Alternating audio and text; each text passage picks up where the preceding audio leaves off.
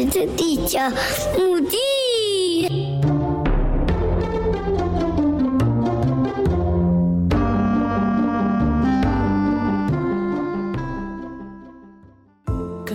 后来发现呢、啊，因为我在 IG 上面有看到寿司妈妈有分享一个我非常有兴趣的东西，就是怎么样去跟伴侣之间的关系能够变得更融洽。嗯，因为我觉得有了小孩之后，你会慢慢的跟先生可能永远就只有小孩的话题，就是。先生回来，或是甚至我们下班回来，永永远远就是只有哦，今天小孩怎么样啦？然后今天小孩又怎么样啦？就会发现说，夫妻俩好像没有一个呃，除了小孩或家庭之外的话题可以去聊，甚至是说，就是看到彼此就只只会像室友一样，就是我今天有个任务我完成了，然后就就没有了，大家就各自睡觉这样。那我觉得像你有分享一些方法，我觉得非常的棒。想说是在这里也请你就分享给我们听众来去听听看，有什么样的建议跟什么样的方式可以让伴侣之间的感情不只有局限在教养孩子跟孩子的生活上，而是有更多自己的夫妻之间的时间，然后让夫妻之间的感情能够更融洽。好啊，那我就直接分享我之前写的文章的五个方法给大家。好耶！Okay. 第一个呢是我觉得呃有设定一个专属感给对方，这超简单的，嗯、就是比如说像一个昵称，嗯，我们那时候在交往的时候，你可能就会给先生或是给你自己取一个代号嘛，一个可爱的代号，哦、对对对，比如说什么对。呃小宝贝啊，就是类似那种 很很很无聊、嗯、小公主，对，很甜蜜那种小小的那种小代号，其实我觉得就是留着那代号没有关系，嗯，但是你们两个单独相处的时候。他就会有那种专属的感觉，嗯，然后除此之外，就是我觉得除了这个专属的昵称之外，还有专属感，像是你特别去留意对方的一些生活上的小细节，比如说老公特别喜欢吃你做的哪一道菜啊，然后我不会每天都煮那道菜给他吃哦，我就会特别在他看起来好像最近心情不好啊。遇到困难啊，或者是特别累的时候，我就会说：“我今天有特别出你最喜欢的什么什么哦。”然后让他觉得有一种 surprise 的感觉，他就会觉得说：“你真的很在乎他，而且你观察到他最近的状况。”哦，对，就是创创造一点点小小的，你就是 just for him 的那种感觉。哦，应该说我们当妈妈之后，我们生的小孩，生完小孩全心全心投入之后，先生常常会在旁边觉得，你为什么忽略我？然后为什么有了小孩之后啊，我呢？对，没错。你以前都还会跟我聊个几句话，或甚至跟我一起洗澡，你现在都不跟我聊天，也不跟我一起洗澡，只跟小孩一起洗。对，对可能会有一些埋怨，嗯、会觉得啊，小孩出生之后，我的那个重心就是被大大、哦、老婆就没有那么重视我了。对对对对对，就只有小孩啊，我嘞。是，没错，的确很重要，的确很重要。嗯、然后第二个是，我觉得要维持身体的互动，就是身体的接触，嗯、因为呢，嗯、身体接触其实就会诱发脑脑部的荷尔蒙分泌嘛。其实人还是需要那种情愫的那种东西存在。嗯、最简单的方式就是用彼此的体温去唤醒对方在你心中的地位。嗯，没错。所以无论是牵牵手啊，或者是抱一下啊。然后，嗯之类的，其实也不一定一定要就做到很进阶的活动，简单的互动，我觉得也是 床上运动啊，像这样委婉。我的意思是说，简单的互动其实也是可以增加感情的一个很好方法，那、嗯、不会造成你的压力。就是在交往的时候，你们会做的一些小动作，例如说可能勾手啊，或者是依偎在对方的肩上啊，或是呃挽在对方的那个就是怀中，然后一起看个电视啊，聊个天啊，都好，这样。抱一下也好，真的，或甚至是一个简单的亲吻都好。对，那我觉得比较难的是，很多女生在生孩子之后就，就嗯，对于这方面的需求好像大幅的降低。对，这好像是因为生理的关系造成的，对，是生理的关系造成的。但是老公没有。所以这时候老公就会觉得深深被冷落的感觉，被打入冷宫，被打入冷宫。这时候我觉得，其实女生你就要你就要好好的跟对方说，不是你不爱他了，是因为你真的没有那么像以前那么想要了。嗯嗯，那我们能不能用别的方法去替代？因为我还是很在乎你啊。可是我们能不能换个方式？然后等等我真的也有想要的时候，我们再来，这样好不好？嗯嗯，就让对方知道，不要每次都拒绝他，然后也不告诉他为什么。那对方当然就会觉得你是不是不爱他了？你都只爱孩子哦，对，也都会跟小孩吃醋了，超级吃醋。对呀、啊，尤其我觉得在妈妈生完小孩之后的半年内，就是因为你有泌乳激素那一些状况，嗯、会让你就是全心投入想当妈妈。即便你们今天可能要发生性行为，你会发现就是你的就是阴部没有办法那么的湿润，然后反而因为一次之后你不舒服，你就不想要，那之后可能先生就开始挫折，会觉得啊，那那是不是没有那么爱我了？先生就会觉得说，为什么我都没有办法激起你的热度？对，那其实我觉得有时候也是要让爸爸们知道，妈妈就是产后的产妇，他们其实，在半年内，甚至到一年半之内，就是只要还有在在亲喂啊，在哺乳的妈妈，其实他们都是因为泌乳激素的关系，嗯、所以你没有办法就是很投入在性生活当中。对，因为这也是我当初的很困扰一个点。嗯、那后来我是去咨询了那个妇产科医师之后，妇产科医师才跟先生讲这件事情。他说：“哦，因为妈妈还在哺乳啊，所以。”她阴道没有办法那么湿润，那也是因为生理的关系，而不是因为呃你们两个之间没有爱了，或甚至是呃发生什么事情。所以医生常常也跟我们讲说，那你有其他替代方案啊？例如说可能就使用一些润滑剂啊，或甚至是说你们两个在前戏的部分，就是要花比较长的时间去营造那个氛围，让你的太太能够投入在那个情境当中。对，所以刚好也把这资讯分享给大家啦。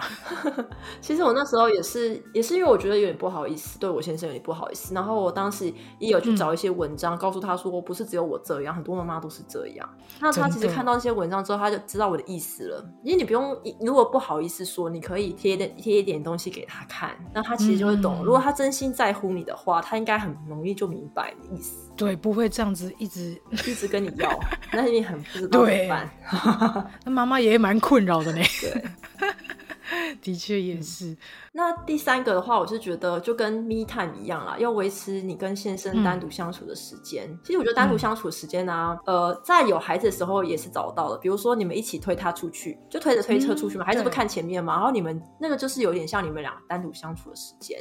哦。那像我跟我先生利用的时间，就是我们通勤上班的时候，因为我们是一起上班的，然后在车上我们就会聊天。嗯哼。然后聊的内容可能就是要多一点是感受。我觉得男生比较难做的是抒发他的想法跟感受，他比较会陈述事实，但他说不出他心里的感觉。哦、嗯，但是我觉得反而是感觉可以让两边激起共鸣跟理解，你知道我是怎么样的感觉。嗯，所以我觉得女生可以引导男生去讲出他的感觉，那男生也可以练习向女生说出他的感觉。那其实这样两个人的频道就会变得更接近。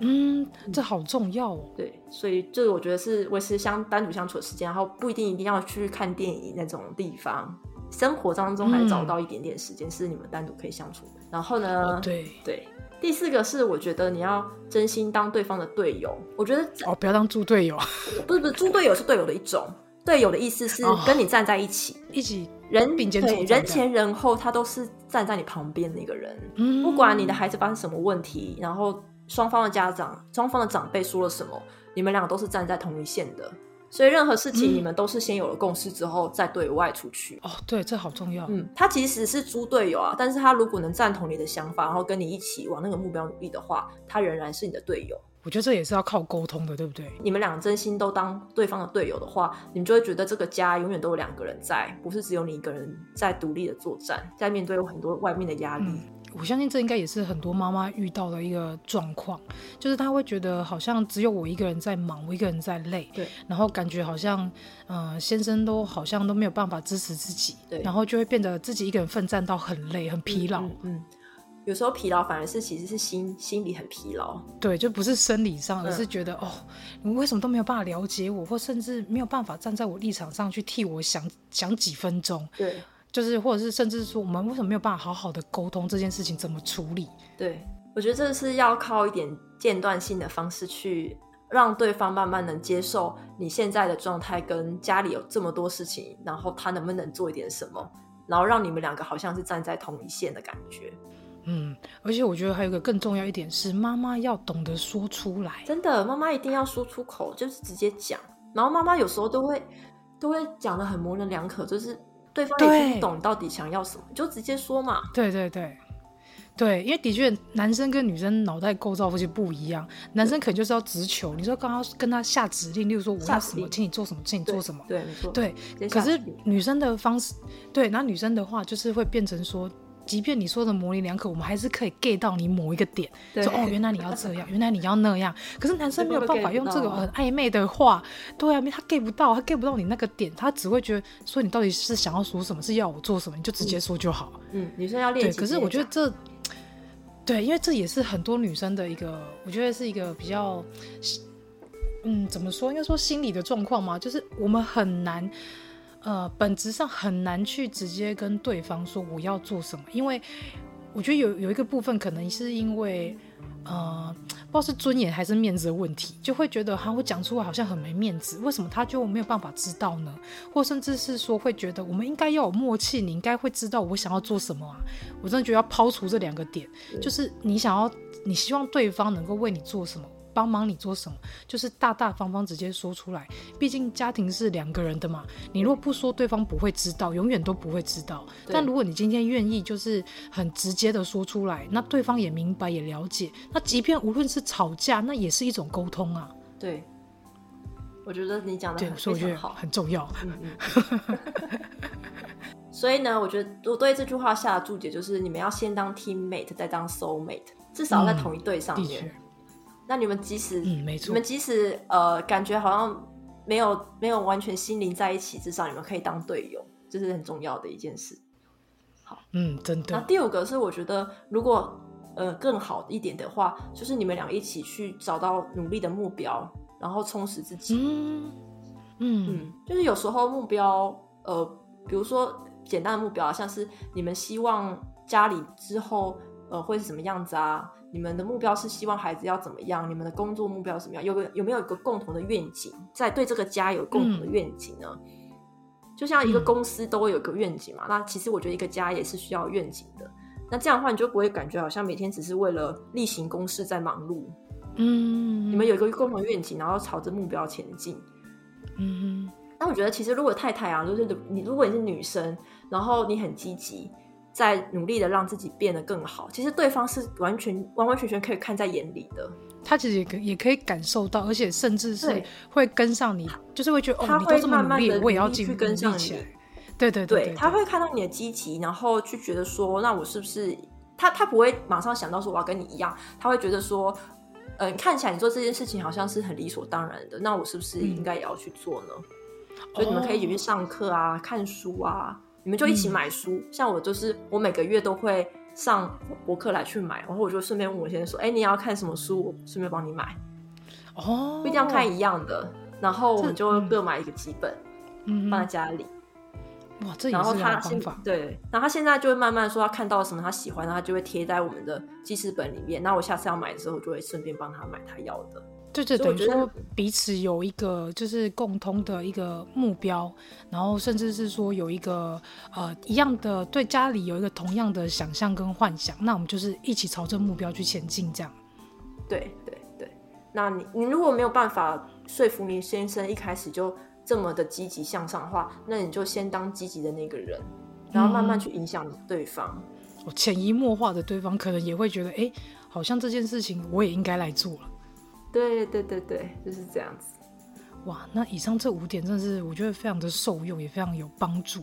希望是希望，我觉得培养伴侣之间的感情，在刚结婚的时候看似很容易，但生了孩子之后，你就会觉得很走样，是很很正常的。需要再花一点时间去找回那个在共同那条路走的感觉。对，因为毕竟家里多了一个小三嘛。对对，真的会差很多。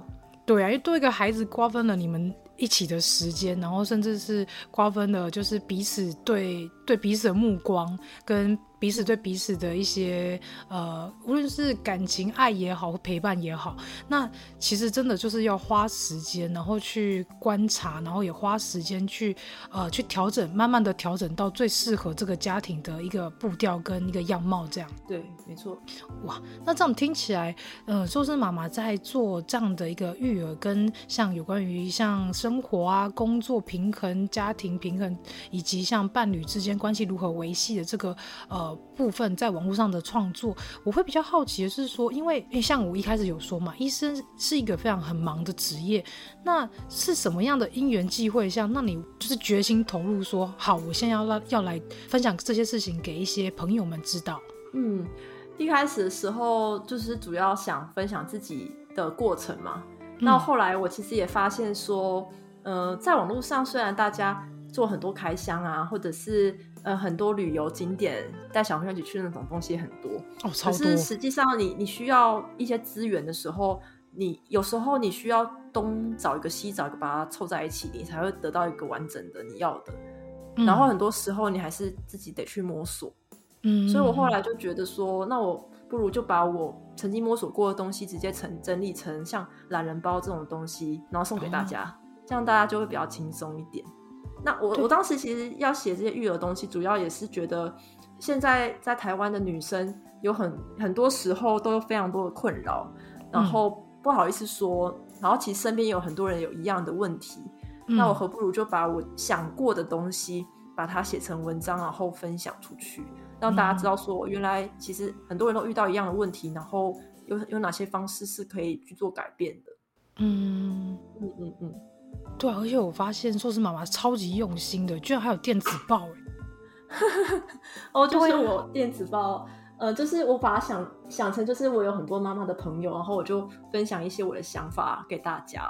对，因为其实在我收到电子报的时候，我是觉得很惊喜，而且我会有一种好像有一个朋友在每天关心你的状况，然后甚至是把我的想法分享给你知道，嗯、就是会有一种。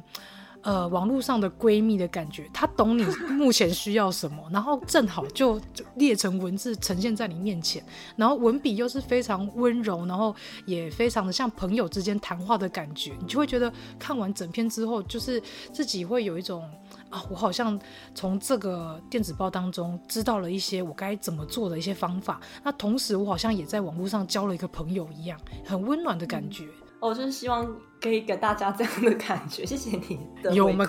我 get 到了，好，而且在我都会，对，我我其实都会在电子报说，如果你有什么想法，你可以回信给我。但其实真的不太会有人回我的信，所以我通常都是单方面的觉得说，嗯，也许就这个想法蛮有趣的，然后就写出来给大家看看。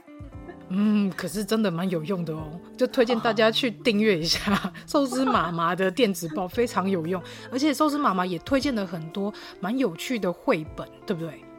对，因为我比较好奇的是，你从什么时候带孩子去做亲子共读这件事情？很早很早，大概是小孩几岁时候？小孩有几个月的时候就开始了。哦，嗯，那我会开始做这件事情，是因为我自己。在童年的时候，书本就是我最好的朋友。嗯，然后我也希望我能介绍这个朋友给他。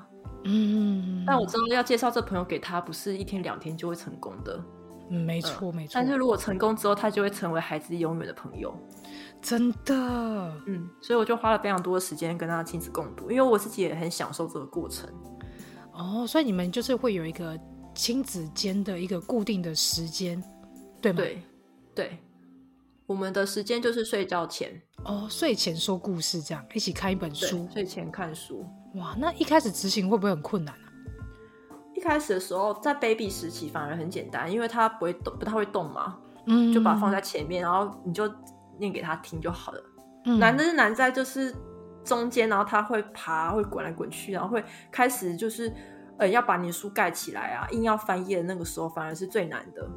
哦，因为他急着要探索世界，他会觉得哦，不知道那边好好玩，那边那边好好玩，对对对对。妈妈在干嘛？那一本，他不想要那一本，哦、他就硬，他就完全不想接触新买的东西，新买的书他就不要。哦，那我觉得那个阶段反而是比较难的，怎么引导孩子去接受你新买的东西、嗯、新买的书？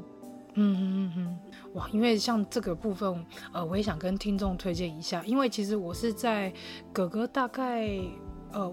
五个月啊，六个月的时候，我就开始会收集一些绘本，然后就拿这些绘本先让他先去试着翻翻看，然后让他眼睛去看，嗯、因为我觉得，嗯，一开始你如果要先开始说故事，他可能没有那么多兴趣，那不如就先诶、欸、利用他的好奇心，先把东西推到他面前。然后让他去摸摸看啊，咬咬看啊，翻翻看啊，然后开始会觉得这是什么东西的时候，我们再进一步的按照他喜欢的方式去说故事给他听。例如说，你可能讲第一页，那可能一下子很快就翻到第三页，那没关系，我们就翻到。按照他的进度，然后我们就去看说，哦，书本上面、绘本上面有什么啊？然后这边有什么颜色啊？就慢慢呃，从这个方式也一边的去让孩子去吸收一点单字的词汇量，这样。嗯，其实我觉得你的方法很棒，就是说，呃，其实念故事书没有要求一定要从第一个字念到最后一个字。对，其实你就是介绍，你就把它想象成你在介绍书这个朋友给孩子。那书里面有什么呢？有漂亮的画啊，然后有文字啊，妈妈会念给你听，然后让孩子去享受在那个氛围当中。那他他要随便跳页，或者是他想要指什么东西给你听，你就让他去做。那那我觉得最重要的是你们两个都投入在这个亲子共读的氛围里面，让他知道说看书是很快乐、很享受、很亲密的一件事情。嗯嗯。那慢慢慢慢，他能接受到呃故事的内容深度就会越来越多。对，因为我觉得这样子让孩子一开始从对书不排斥，那等之后呢，等已经这个共读习惯养成之后，那他就会很自然而然的就会喜欢去看书这件事情，喜欢阅读这件事情。对，对，他不会觉得看书是一个功课，那看书反而是他觉得很快乐的一件事情。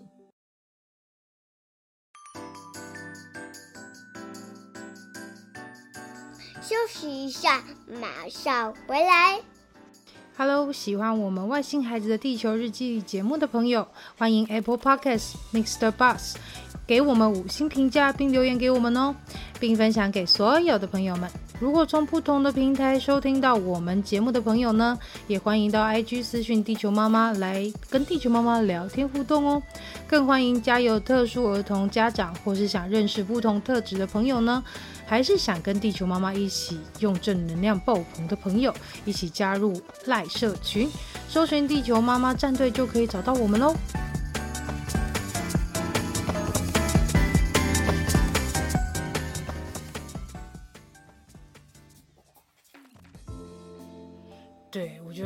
也非常的重要，就是所以我会想要邀请寿司妈妈，就是在来节目上来去跟大家说，有一些你很推荐的绘本，可能一开始小朋友刚开始要接触绘本这一块，就共读这一块时候，嗯嗯、有没有一些书目是很适合？大概可能几个月开始就可以开始去共读。那等到现在可能小孩子两岁了，那又有什么样的书目是适合现现阶段孩子需要的一些绘本的书目？这样。好，那我觉得在月龄非常小的时候啊，你可以去尝试一些些不是纯文字图画类的故事书，比如说像是音乐绘本，像、嗯、呃河流文创就有出过像小小音乐大师啊的那类书，那它就每一页都是你可以按它按下去就有声音跑出来，哦，那小朋友其实就会很喜欢那个有声音的感觉，哦，声光效果的东西。呃，我不喜欢光的效果了，就声音效果蛮好的。那同时，这个也可以让他接触到一点古典音乐，嗯、然后他又可以接受到书，那他也会喜欢那样的感觉。嗯、这是我觉得成功率还蛮高的一个、哦、可以互动的一个书，这样。对，他会只觉得说哦，书很有趣，按下去就有声音。嗯嗯嗯嗯，这个还不错。然后或者是像呃很多书籍会出那种翻翻书，嗯嗯嗯，但是你打开某个地方，然后你就看到里面长得不一样。然后甚至有一些有一些那个出版社，它还会出一些像触摸书，每页的质感会有点不一样，嗯、某一块的质感会不一样，毛毛的啊，尖尖的啊，可以让孩子去玩，跟书本一起去玩的这些书，我觉得都很适合在月龄很小的时候使用的。嗯。那如果你不晓得该怎么下手的话，我觉得你可以去参考信宜基金会，它对针对零到三岁孩子跟三到六岁孩子，它都有出呃不一样的书单。嗯嗯嗯。那书单我觉得不一定每一本都要买，你可以去呃信宜基金会，然后去看看书单里面的书到底实体长什么样子。嗯。就先挑个几本你觉得比较你比较有感觉，你比较有 feel 的，就挑几本回家。嗯。因为我觉得其实。挑书有一个重点是，那本书也一定要是你你要喜欢的，家长也要喜欢那本书，哦、真的，真的，这样你才会愿意念给孩子听嘛。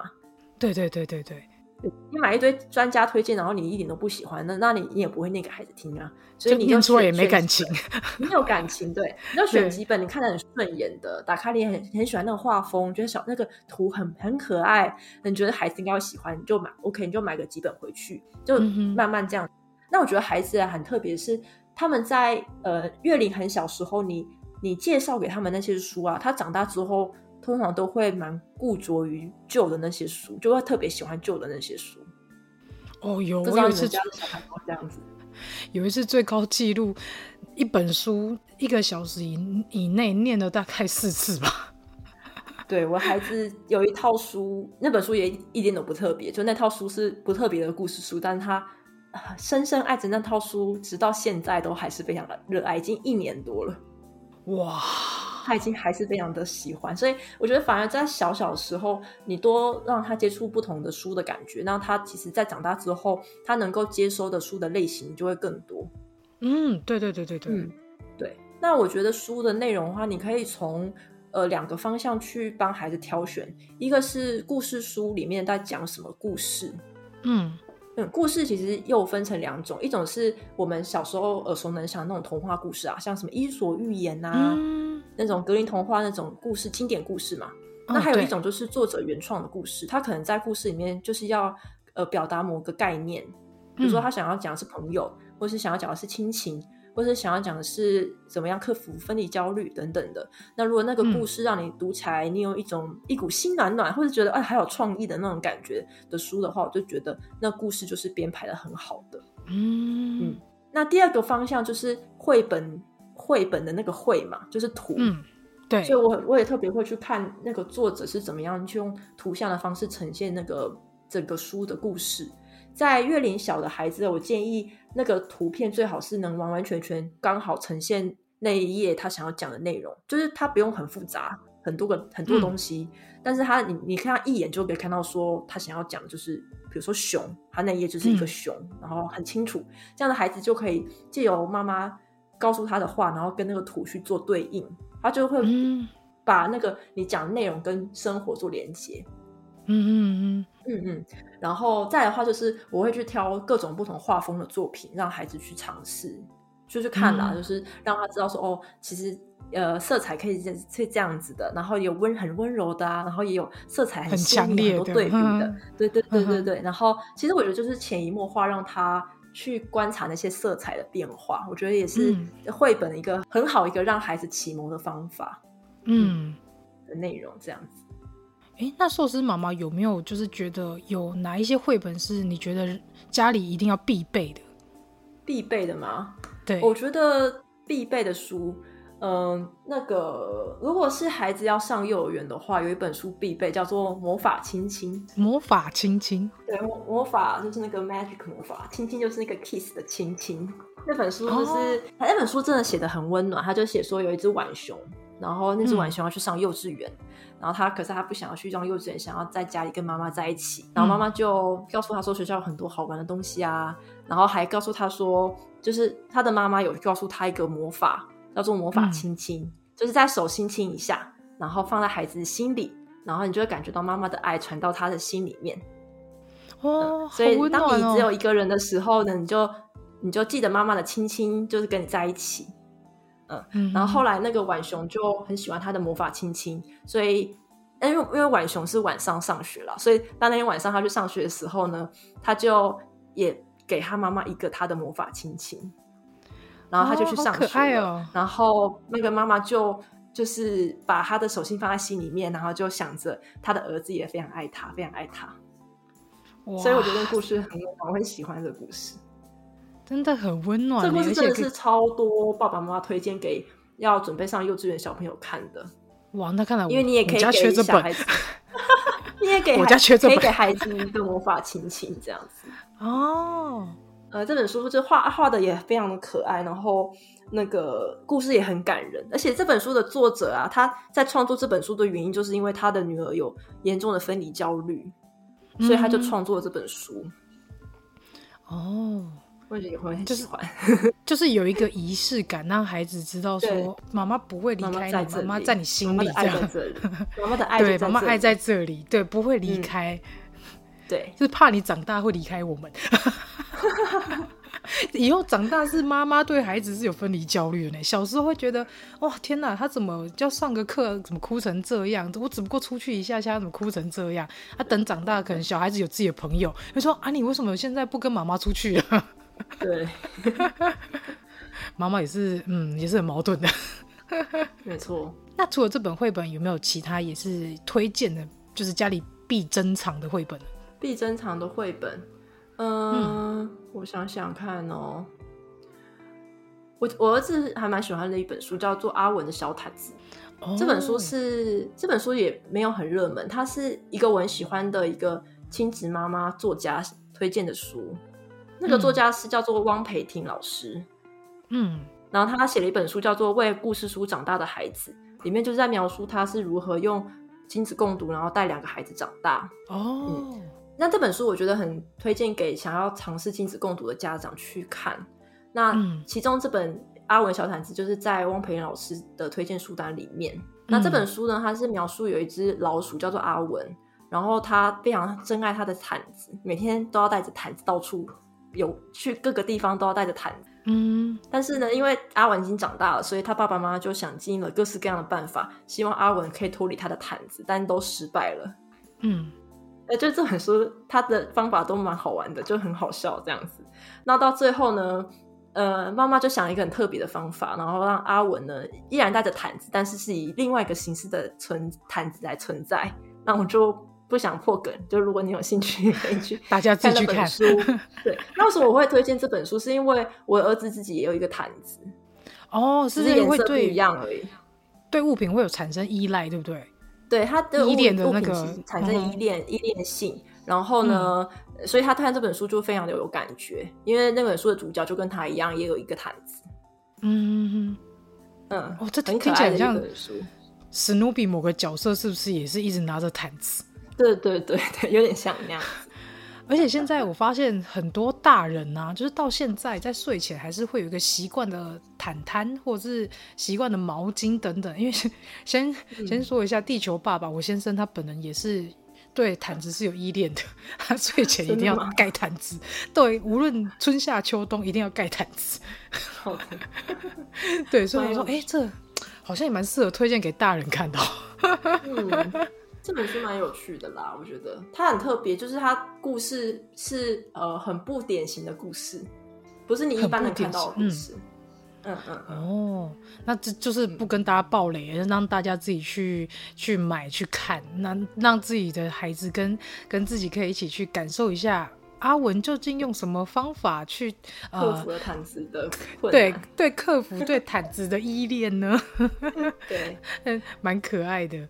然后，嗯，如果是针对更小的小朋友的话，嗯、我儿子蛮喜欢的一本书叫做《小金鱼逃走了》。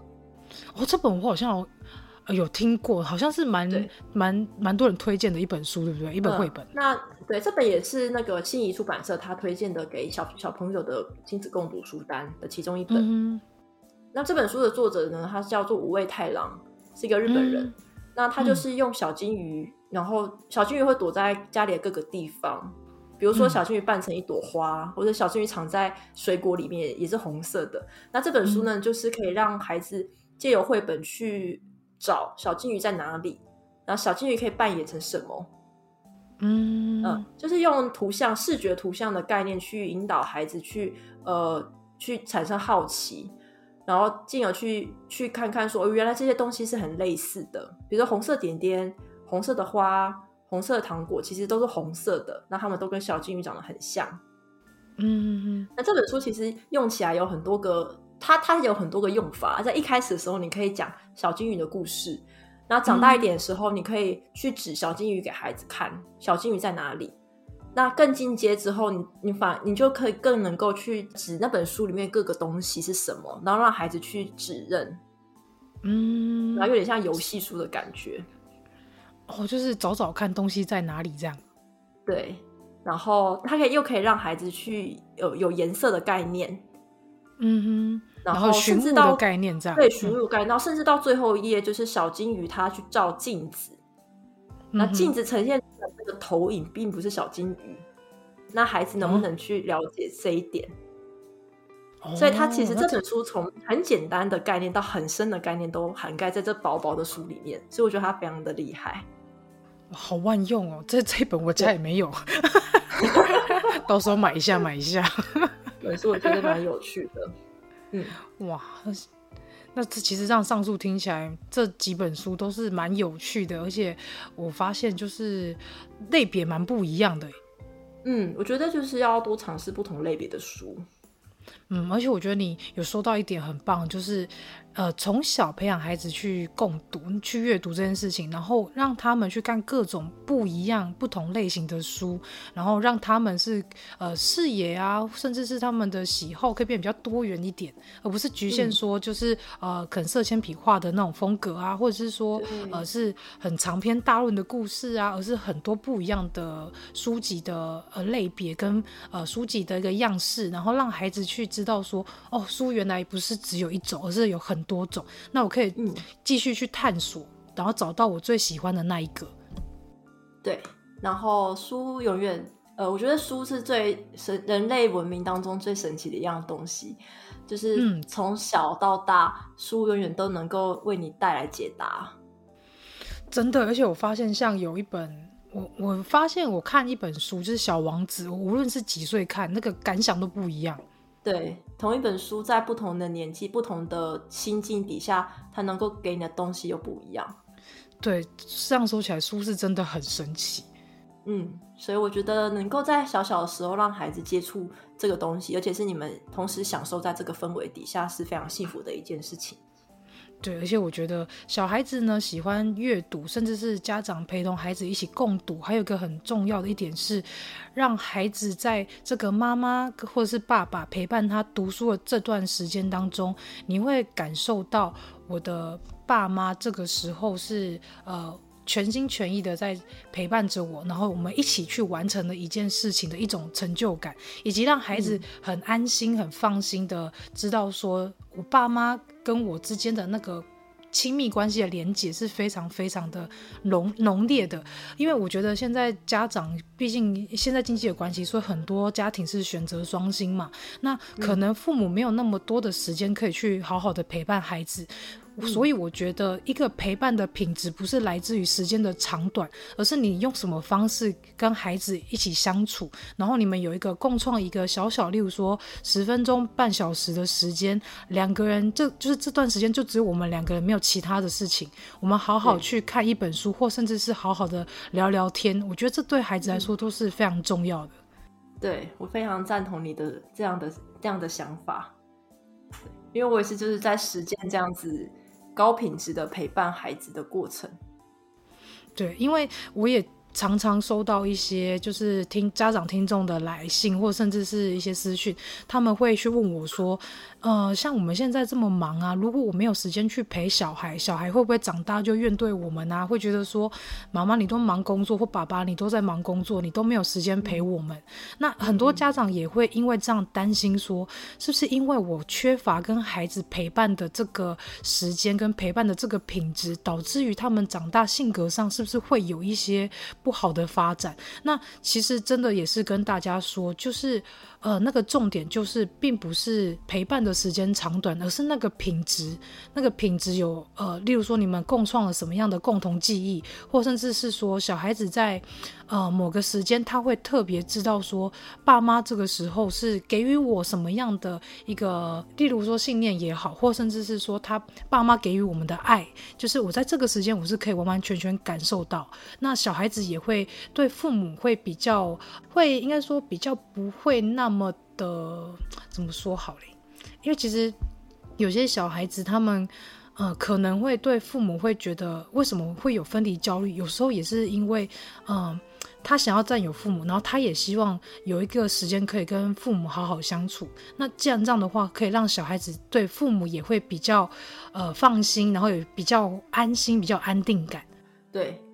所以我觉得就是你呃一天当中你就拨一点点时间，然后是全心全意的陪伴孩子，就是在那个时段，嗯、呃你就放下任何东西，将你注意力全部放在孩子身上，那他其实就知道说爸爸妈妈在这时段是百分之百跟我在一起的。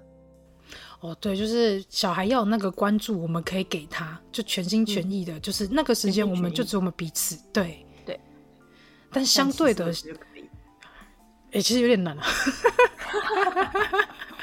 因为有有时候就是，啊、对，但是哎，有时候我觉得家长也会很苛刻，或是很特别。高压的要求自己，就是我要给小孩半小时间跟他共读，一个小时间跟他共读。但其实可能偶尔只要十分钟或者十五分钟，一本书、两本书的时间就够了。其实是重点就是在你，你有没有办法也享受这个过程，跟这个时光，跟孩子的时光。就他不是功课，嗯、他也不是工作，嗯、是你在跟你的孩子相处这段。亲子的时光，嗯，对，我觉得很多家长还是会给自己很大的压力，会觉得啊，别人都是这样教我们，我们就要照他的方式去做。那可能你不见得喜欢呐、啊，可能你会觉得，啊、哦，我每哦这个时间又来了，我又要干嘛干嘛，你就会反而，我觉得这样反而会有点反效果。应该就是做你真真心热爱的事，然后跟孩子一起去创造回忆。那我再分享一个好了，其实像我之前，啊、呃，我在当妈妈之前呢、啊，也很喜欢一个。呃，国外的实境式的节目，它叫做《小小厨神的挑战》。哦，我有 看，嗯嗯嗯，你看过吗？他们是小朋友，然后可能八岁、十岁、十三岁，然后就可以去参加全美的那种巡回比赛。然后他们的手艺啊，就是那种做西餐的手艺，其实都可能甚至比大人创造力都还要好，就学习能力都还要比大人还要好，很厉害。嗯，然后我那时候甚至被那个的那个实境节目打动的原因，是因为很多小朋友都会分享说。他为什么会喜欢烹饪？就是因为他有某一个家人也是很喜欢烹饪，然后他们在很小的时候就一起泡在厨房里面研究要怎么做菜，然后后来他才成为了一个小小的厨师。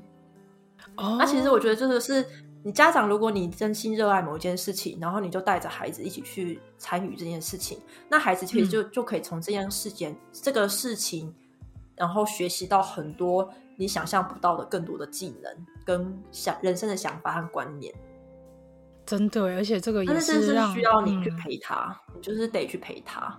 那陪他怎么样才会不会变成一个工作？就是你在陪他那件事情也是你喜欢的，你也热爱的事情，他就不会是工作。哎、嗯，那如果有家长说我就是特别爱玩电玩，我就带着我小孩一起玩电玩，我们可以一起出去抓宝啊。一起去找找看哪里有特别的神奇宝贝啊？为什么山、嗯、山上会有那种什么？因为其实这个是我先生比较懂的，什么山林属性的神奇宝贝啊，海边有特别的神奇宝贝啊。其实我觉得这也是亲子相处的一个方法啊。嗯，没有，就是我们人生可以多一点，多一点弹性，跟多一点点创造力，跟你自己的想象，然后可以让生活不一样。嗯、不一定每个人的育儿方法都是一样的。对，你要做出你自己的方式。真的，这个也是要靠时间的磨合啦，然后才会找到说，原来这是最适合我们家庭的一个生活的模式。对对对，而且我觉得，无论是陪伴小孩，需要花时间陪伴小孩，然后去有一个亲子之间的时间之外，我觉得跟先生、跟伴侣也是要比照办理。对 对，你给小孩半小时，那你就要给你的先生也同样半小时时间，两个人好好聊聊天，或是两个人一起追个剧都好。对，有在一起的感觉啦。嗯。的确，因为我一直有一个想法跟信念是，呃，有一对好的父母，他们是有良善的，应该说有一个很亲密的关系，然后有非常深的连接，然后在呃快乐幸福的一个生活相处模式下的孩子们，他们会觉得这个家庭的氛围跟感觉是快乐的，是幸福的，而不是就是整天父母吵架，然后指着对方的鼻子这样子叫骂，可能对小孩子来说，他反而会觉得。家庭对他而言好像是一种负面的感觉，所以我觉得夫妻之间，如果我们的感情跟伴侣之间的感情可以是很融洽的，然后很很快乐的、很开心的，那其实对孩子来说，他也会对未来他的一个。对爱的一个想象，对家庭的一个想象，也会有一个比较好的、比较正确的一个发展，然后甚至是对对他的性向跟他人格发展也会有也会有非常大的帮助。对，没错，没错。所以就是有快乐的爸妈，幸福的爸妈会有快乐跟幸福的小孩。嗯，没错。其实讲到这边也，我们也讲了差不多一个半小时左右了。那最后呢，也想要请寿司妈妈，就是告诉我们，如果未来呢这一段数位的音档，可能某一天会被你的孩子听到，那你希望能够对那未来的他说一些什么话呢？OK，嗯、呃，其实我有写了很小一段啊，就是说，嗯，亲爱的小宝贝，谢谢你成为妈妈的宝贝。让我的每一天都充满欢笑和挑战。那虽然这个世界充满各种困难，但是妈妈会陪伴着你探索这个世界。希望你能够快快乐乐、健健康康的长大。那最后呢，妈妈永远都是最爱你的。哦，哦，好感动。我觉得刚那段话应该也是很多妈妈的心声。对，因为我觉得，嗯、呃。我在我的那个电子报也有写啊，就是我觉得虽然好像这个时代好像很糟，嗯，呃，很多环境变迁啊，然后征战啊，世界的饥饿问题，其实，但是我觉得这现在这个社会反而是充满各种机会。嗯，你看我跟地球妈妈两个人是生平从来没有见面过，但是可以借由网络在这里跟你分享我们两个的育儿想法，这在二十几年前是。没有办法了，对对啊，所以说这个时代其实有充满各种机会，还有各种可能性。那我觉得这反而是这一代的孩子最大的最大的机会。嗯嗯，他可以成为他任何他想要成为的人，而且都有机会成功，因为有网络的关系。没错，而且以前人其实基本上不太会斜杠了，但是现在的人就是斜杠，然后就是透过自己。的一个应该说兴趣也好，或是探索也好，让自己身上可以，呃，应该说可以学习到很多不一样的技能，然后把这些技能融会贯通到自己想做的事情上。我觉得这也是蛮重要的。嗯，那我之前有看过另外一本书，然后他是说，其实，在现在这个社会里面，这世界上永远都会有一个是属于你的位置。嗯，那现在所有的工作其实。呃，他不并不是在这么的明确，比如说医生是医生，工程师是工程师，而是你自己本身具备什么样的能力，嗯、其实就塑造了你的工作的能力。嗯，嗯，所以说这个时代就是变得大家都非常的在乎自我成长、自我探索，然后跟勇于发表你的想法跟观点。嗯、所以我觉得反而这个时代是个很好的时代。那我希望我可以跟我的孩子一起去，在这个新的时代里面努力前行，然后看看会有什么样的惊喜。有小孩的人生其实就是一个非常美好的冒险旅程。对，冒险旅程。对啊，因为你们不知道未来可能会遇到什么样的挑战啊，然后你们会一起想办法去解决，甚至是让孩子参与我们去思考各个方面不一样的事情。我们有时候也会等孩子大一点，可能也会透过他的想法来去开我们的眼界，说不定。对对，没错。对，那哎，那最后我知道，呃，寿司妈妈你有一些课程，对不对？有没有一些就是呃课程上面的资讯可以分享给大家？好，就是我嗯、呃、近期有。做了一个线上课程，那这课程呢是希望能够打造属于你自己的家庭、事业和自我的幸福方程式。因为我觉得其实大家都很重视要工作和生活平衡嘛，但是在这方面的网络资源其实没有到很多。那我希望能够结合我自己的想法，还有我在这两年还有在陪伴孩子跟经营家庭的过程当中，我希望可以借由我自己的想法，还有我读到各种书还有文献的内容，然后帮大家。减少一些家庭的困难，然后甚至教你一些时间规划啊，该怎么育儿等等的，然后让你可以慢慢的朝你自己理想的生活迈进。所以这课是完全为有孩子的家长打造的，然后很适合给呃刚组家庭的爸爸妈妈，或者是刚生了新生儿的家长。然后你可以去借由一些我简单带你去思考，然后让你更知道说你未来的路应该要怎么样规划。那这这堂课里面，呃，虽然有很多是我用呃 PPT 去讲解内容，但是我我有设计很多实作的的单元，是你要自己去发想的。那在课程最后结束的时候，嗯、你就会获得你自己的呃三箱很幸福方程式。哇，很棒哎！里面就会有，里面就会有你们家最最最关最核心的问题是什么，然后你的育儿的想法应该是什么，你自己最在乎的是什么，然后还有你的理想生活跟你现在生活的差距是什么，你要朝哪些方向去努力，在最后课程的时候，你就会你就会完成这一个你的方程式，然后希望送给大家。哇，很棒哎！那像这样的课程，我们要怎么样去报名？呃，因为这课程是线上课程，所以我会再将课程的连结，然后交给地球妈妈。嗯，那因为这个课程呢，呃，这次很难得有机会可以跟地球妈妈一起录制这一集的 podcast，所以我会送给大家一个课程的折扣。哇，太棒了！所以会我也会同时交给地球妈妈。那如果你们有兴趣的话，就可以直接点击那个连接就可以报名了。哇，太好！那这个课程的话是在十一月十一号会全数上线开通权限，嗯，所以如果你们在这个课堂之前报名的话呢，还是要等到十一月十一号，你们才有办法看到所有的内容。嗯嗯嗯，哇，超棒！那之后我再把这个资讯放在我们的资讯栏。那如果家长有需要的话，或是你想推荐给你朋友一起来听、一起来上课的话，那就到资讯栏上面去点击连接，然后去看看怎么样去完完整整的去把这堂课给上完，然后得到属于你们自己家里的一个方程式。对，没错，我是希望。可以提供我自己的经验，然后还有我思考过的内容，然后让大家可以在上过课之后，对你自己的家庭还有自己的成长的部分有更多的想法，然后还有更多，我觉得应该是信心吧。就是你，你真，你其实真的是可以往你自己想要的那个生活去迈进，它没有你想象中这么远。然后我们有，我们每个人永远都有选择去朝你喜欢的那个生活去前进。没错。哇，最后这段讲的太好了，好哦。其实我也真的是花了这两年的时间，然后在很多地方学习到非常多的知识，然后还有其他人分享的内容，才会有现在这些可以给分享给大家的东西。所以我也是靠着持续不断的学习而获得现在的我自己。对，而且我觉得这其实就是回归到一点，就是呃，对自己够重视，你对自己也够了解，然后甚至你非常的爱自己。所以你才有办法去把这些事情给串联起来。对我而言是这样，我是这样的想法跟看法。因为我觉得女生偶尔还是要重视自己的需求，然后去找到自己最想要的样子，然后是找到自己最舒适的样子。那你无论是在人生的面临的每一个挑战，甚至是切换到每一个角色的时候，你才能全然的以自己的。目标做方向，然后去完成你每一个迎面而来的挑战。也 谢谢地球妈妈帮我下了这个注。